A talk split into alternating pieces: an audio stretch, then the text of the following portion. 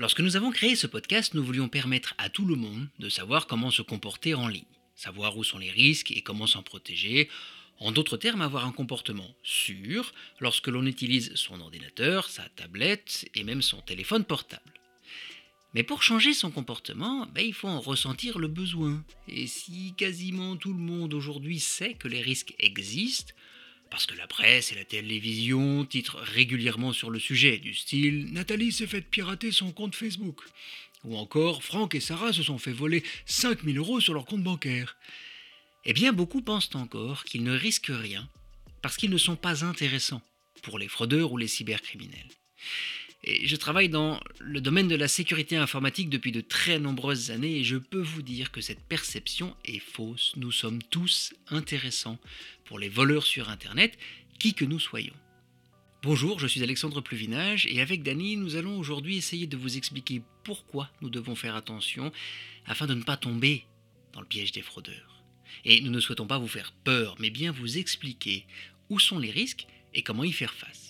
C'est un peu comme lorsque nous prenons notre voiture ou nous descendons des escaliers les bras chargés. Nous sommes attentifs, parfois même sans y faire attention. Sur Internet, c'est la même chose. Dans la plupart des situations, eh bien tout se passe bien. Mais nous devons savoir reconnaître une situation dangereuse pour avoir un comportement sûr. Alors dans cet épisode, eh bien, nous allons commencer par voir qui sont les méchants, qui sont les fraudeurs, comment ils peuvent nous utiliser et finalement je vous donnerai quelques conseils simples afin de ne pas tomber dans leur piège.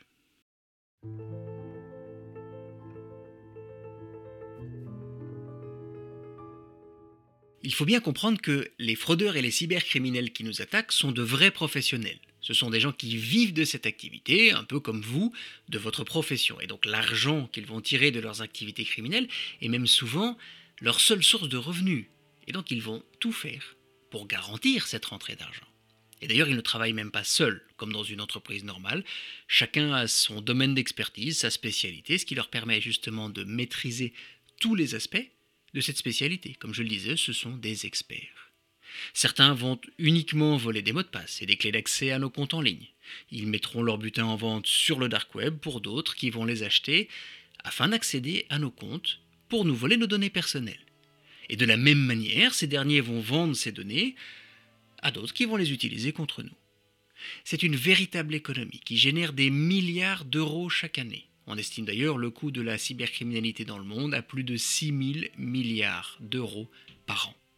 Et cette économie regroupe de nombreux corps de métier, comme des recruteurs de mules financières, des créateurs de programmes malicieux, des spécialistes du blanchiment d'argent, des formateurs, des chercheurs de failles informatiques et même des helpdesk pour aider les cybercriminels face à un problème technique.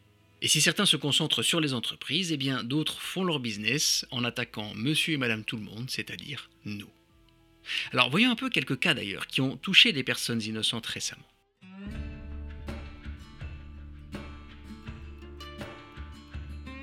Gisèle. Alors c'est un nom d'emprunt, mais Gisèle n'a pas sécurisé son compte Facebook correctement. Et elle n'y voyait pas vraiment l'utilité puisqu'elle ne poste que des images de chats et des citations motivantes. Alors les pirates informatiques ont pu trouver son mot de passe assez facilement et sont entrés dans son compte Facebook sans attirer son attention. Et en utilisant son profil, ils ont mis en vente de faux articles sur Facebook Marketplace. Articles qui, une fois achetés et payés, eh n'étaient évidemment jamais livrés. Et les acheteurs furieux ont commencé à envoyer des messages sur la messagerie Facebook de Gisèle. Le pirate informatique qui avait toujours accès à son compte bah, leur a simplement répondu en leur proposant de venir chez lui pour en discuter et leur a donné l'adresse de Gisèle. Alors évidemment, certains d'entre eux sont venus sonner à sa porte en lui demandant de rembourser les sommes volées, parfois même en la menaçant. Tout cela parce qu'elle avait maladroitement sécurisé ses médias sociaux. C'est quand même incroyable. Voyons maintenant un peu le cas de Nicolas, qui est un autre nom d'emprunt, mais Nicolas a vécu une mésaventure assez similaire. Après avoir piraté son Facebook, les cybercriminels ont posté des messages sur sa page vantant une plateforme d'investissement en crypto-monnaie, évidemment frauduleuse, auprès de ses amis. Certains d'entre eux sont tombés dans le piège et ont investi de l'argent. Et évidemment l'ont perdu. Ce qui fait que quelques semaines plus tard, bah, ils sont venus le voir en lui disant qu'ils devaient leur rembourser l'argent qu'ils avaient perdu parce qu'ils avaient simplement suivi ses conseils. Oui, mais ils n'avaient rien fait. Il avait simplement mal sécurisé son compte Facebook. Et les attaques ne concernent pas seulement nos médias sociaux. Notre réseau informatique domestique lui aussi est une cible. Beaucoup de gens ne le savent pas, mais leur ordinateur personnel est déjà infecté par un virus informatique qui transforme leur machine, à leur insu bien évidemment, en botnet. Alors un botnet c'est quoi? Bah, C'est un ordinateur fantôme qui fait partie d'un réseau informatique pirate et qui est utilisé pour lancer des attaques contre des entreprises, des services publics, euh, bah, notre banque euh, ou parfois même notre propre employeur. Ce qui nous amène d'ailleurs au dernier cas de figure qu'il est important de connaître, surtout depuis que nous travaillons à la maison. Si notre réseau informatique et surtout notre routeur, c'est-à-dire cet appareil qui nous permet d'accéder à Internet à la maison, si cet appareil est piraté, il peut laisser des cybercriminels accéder au réseau de notre entreprise lorsque nous travaillons de chez nous sur la machine de notre travail et de lancer une attaque contre notre employeur de chez nous. Et bien évidemment, lorsqu'on recherche la source de l'attaque, eh ben, ça donne l'impression que nous sommes nous-mêmes des hackers. Vous le voyez, ne pas prendre les bonnes mesures pour nous protéger peut avoir des conséquences désastreuses pour notre entourage, mais aussi pour notre travail. Alors voyons maintenant un peu comment nous pouvons empêcher cela, et vous allez voir finalement, bah, c'est assez facile.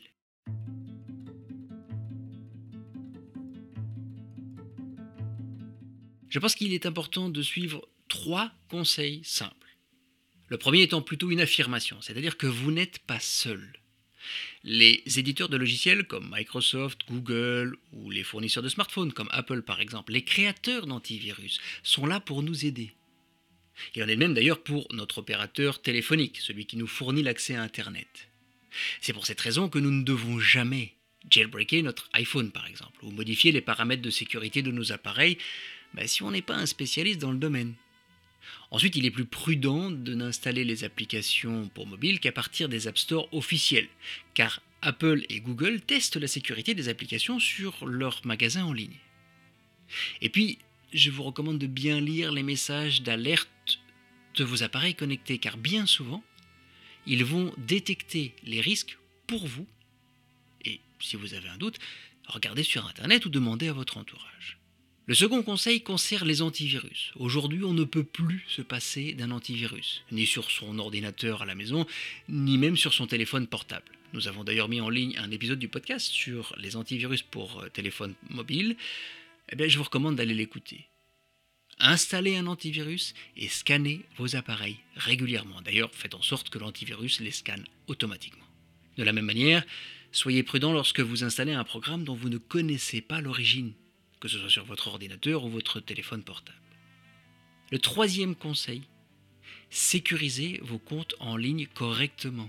Je parle ici de vos médias sociaux, emails et tous les comptes sur les sites en ligne où vous vous rendez. D'abord par un mot de passe fort, c'est-à-dire qu'il doit être long, et ça c'est très important. Nous avons tous un générateur de mots de passe dans notre smartphone, celui d'Apple ou ceux qui tournent sous Android. J'ai envie de dire pourquoi pas les utiliser pour qu'ils génèrent les mots de passe pour nous. Mais surtout, activer l'identification à deux facteurs, partout où c'est possible. Tous les médias sociaux permettent de le faire. Tous les fournisseurs de boîtes email également. En fait, c'est une seconde sécurité qui permet de vous protéger au cas où un pirate informatique trouverait votre mot de passe. On peut un peu comparer ça à une seconde serrure avec une seconde clé, au cas où les pirates informatiques trouveraient la première clé. Je rajouterai un dernier conseil, spécifiquement pour ceux qui sont domiciliés en Belgique, installez l'application Safe Web sur votre smartphone. Elle est disponible sur l'App Store d'Apple ou le Play Store de Google. L'application vous alerte des risques de sécurité informatique, des nouveaux cas de fraude. Vous n'avez rien à faire, ça s'affiche directement sur votre écran. Mais en plus, elle va aussi aller regarder sur Internet pour rechercher si votre réseau informatique à la maison est utilisé comme un botnet et elle va vous en alerter. C'est gratuit, c'est quand même super pratique.